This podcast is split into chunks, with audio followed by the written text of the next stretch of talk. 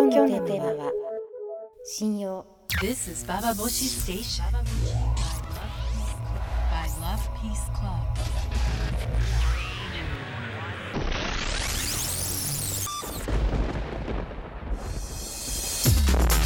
インターネットラジオババボシ北原みのりです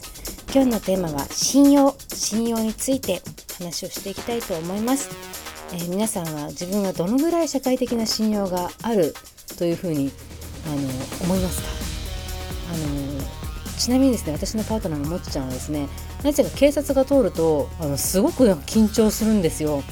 で警察だと言って別に悪いことしてないのに犯罪者みたいな顔をして逃げようとするような雰囲気になるわけよ。でなんでそういう風になってきたかっていうとやっぱりあの、まあ、FTM であのこいつ男か女かっていうの目でずっと見られてきていてで何かするんじゃないかっていうのを疑いの目で見られていると警察を見るとそういう風になってしまうのがただただ小市民だからかなのかわかんないとこなんですけどもでもそういう意味で言ったら私はあのなんだろうあの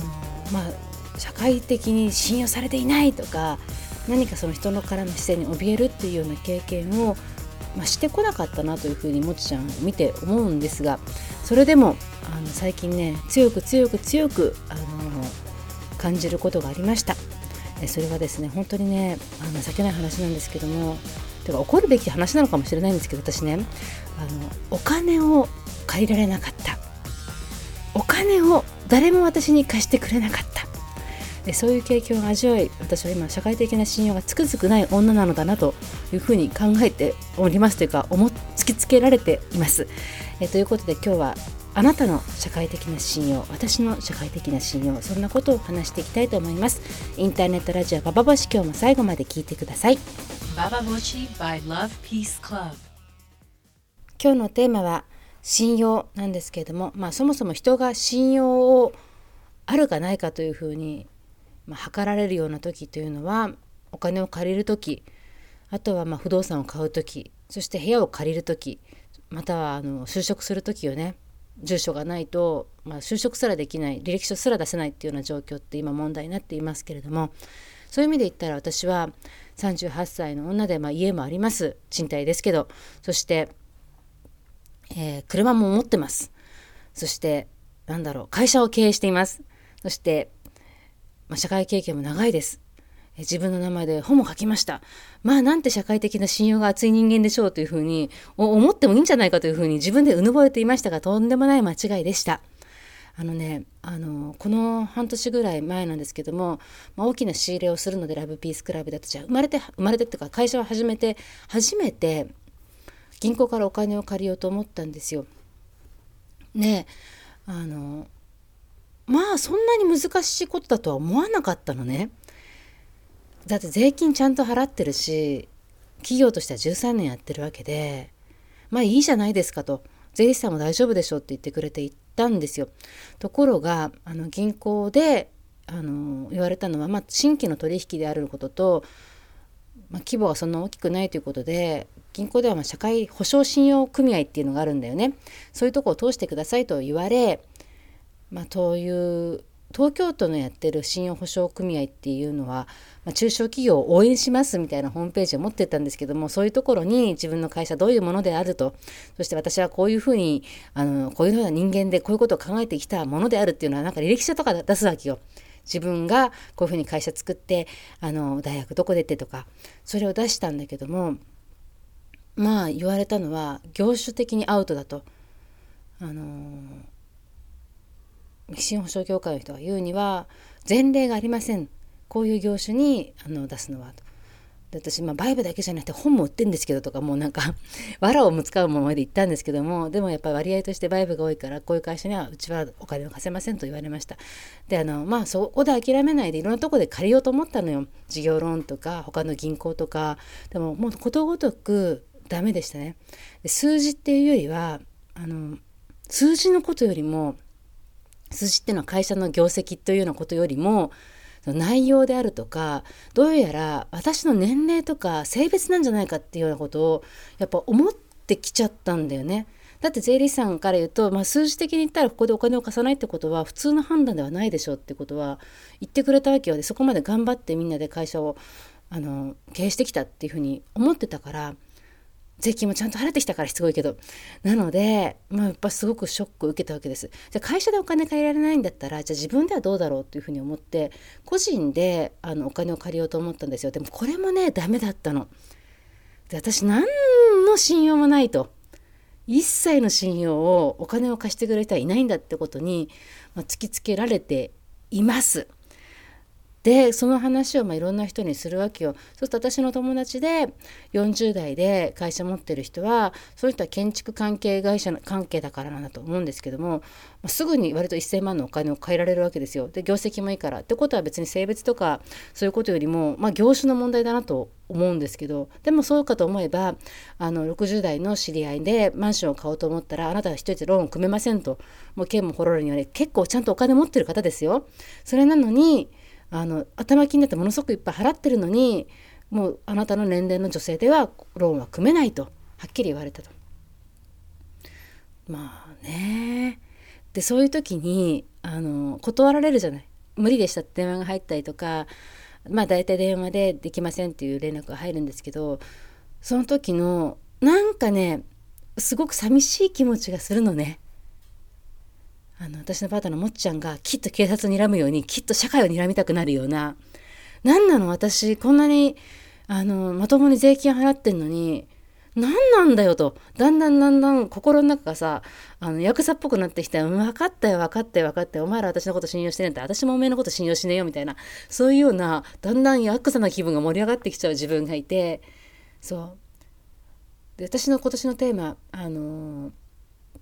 今年のテーマって偉そうですけどもあの去年年末に笹野みちるさんと話した時に私はもっと人を信用したいって話をあのしたんですよ。いろんなことを信用していろんなことを社会の信頼とかそういったものを私から持ちたいって話したんですけど私からそういった途端に社会が私を信用しねえよみたいな気持ちになったらもう今年の最初の目標がすでにもガタ崩れみたいな気持ちに なっていますが皆さんはどうですか？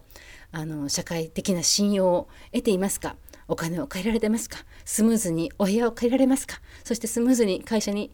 えー、履歴書出してウェルカムされる立場でいらっしゃいますか？そんなことが気になる今日この頃です、えー、皆さんの体験など聞かせてください。メールはあのバーボーシのメホームページから投稿するのボタンを押していただくと私が直接読むメールに来ます。This is Baba Boshi Station. 今日のテーマは信用。信用なんですけど社会的な信用とは別にやっぱり女だから信用されないっていうような面っていうのもあると思います。例えばですねあのライピスクラムでコラムを書いてくれているアンティルさんなんですけどアンティルさんのエッセイの中にこんなのがありました。あの、まあ、昇進旅行を20年ぐらい前にするんだよねアンティルさんが。その時に一人旅で温泉に行ったら中井さんがものすごい心配してちょくちょくちょくちょくちょくちょく用もないのにあの部屋にやってきたっていうようなエピソードがあったんですけども今では大してね珍しいことではないけれども20年前で女の一人旅っていうとやっぱり自殺するんじゃないかっていうふうに思われていたなっていうふうに私もねやっぱ思います。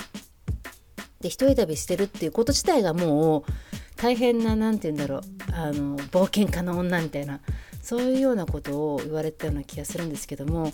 まあ、一人旅をするだけであの危険人物と思われた大変な女なんじゃないかと思われた時代もあるし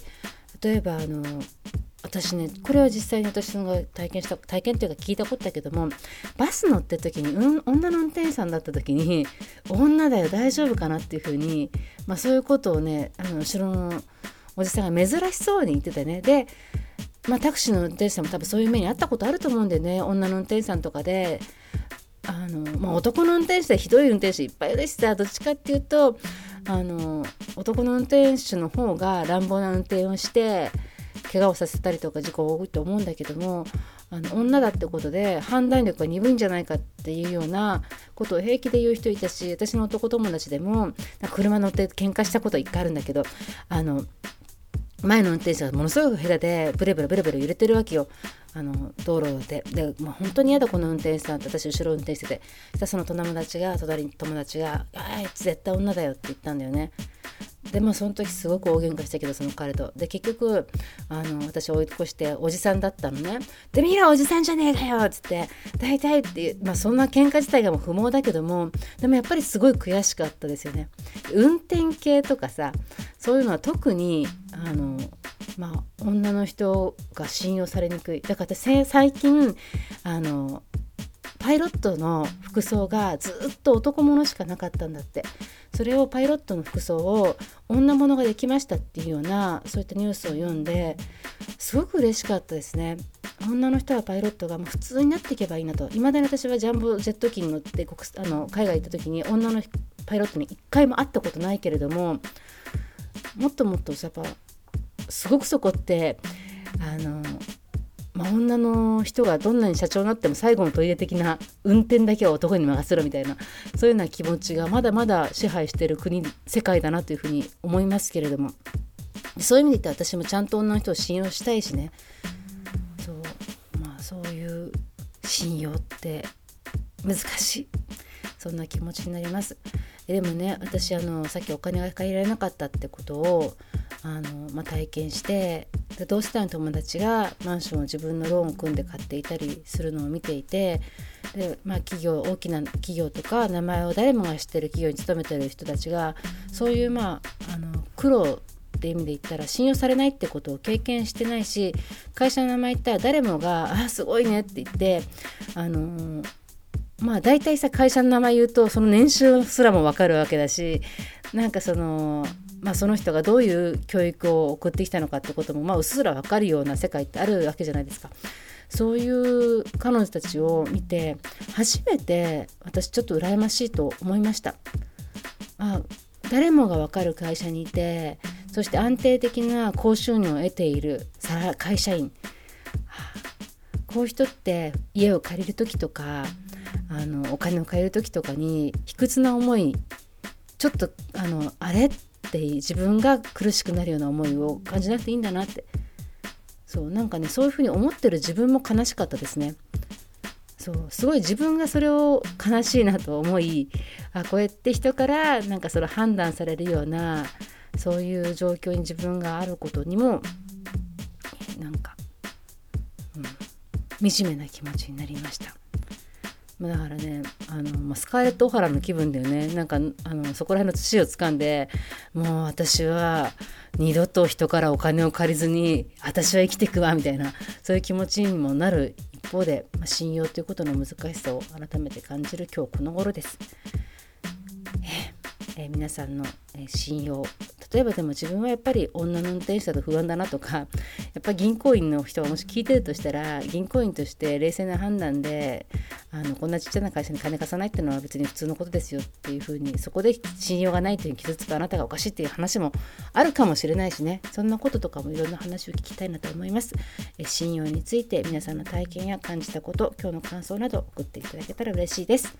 This is Baba Boshi Station. Peace Club.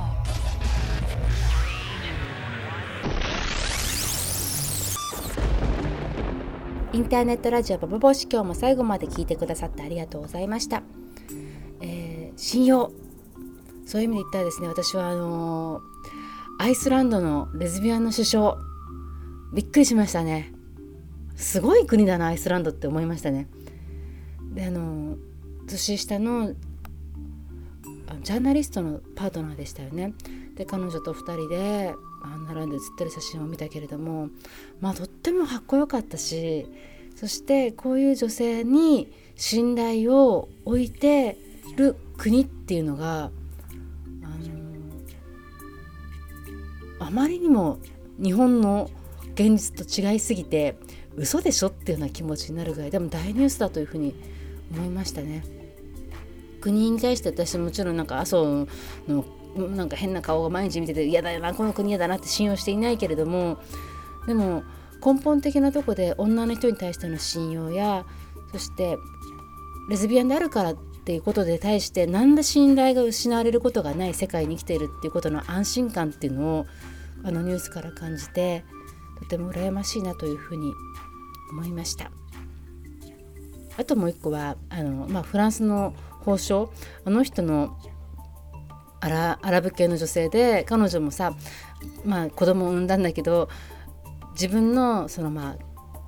子供の父親が誰だってこと絶対公表しないじゃない。でもそういう人がすごく高い地位についているってことも私やっぱ女の人がセクシャルな面とかセクシャリティとかで絶対にあの、まあ、スキャンダラスには言われるかもしれないけれどもでもそこであの信頼が失われることがない。特に公的な場でそういうようなことが約束されてるってことだけでもすごいことだというふうに感じましたそういう意味で言ったらさ日本にいるなんか中で女がなんかどんどんどんどん私信用されてないんじゃないかとかそういうような気持ちになっていくのもまあ仕方がないことなのかななんてことも感じながら私はどこに信頼を持ちたいと思っているのかそして私は誰に信頼されたいと思っているのかそんなことを考えます。えインターネットラジオバーボシ今日も最後まで聞いてくださってありがとうございました。北原みのりでした。By Love Peace Club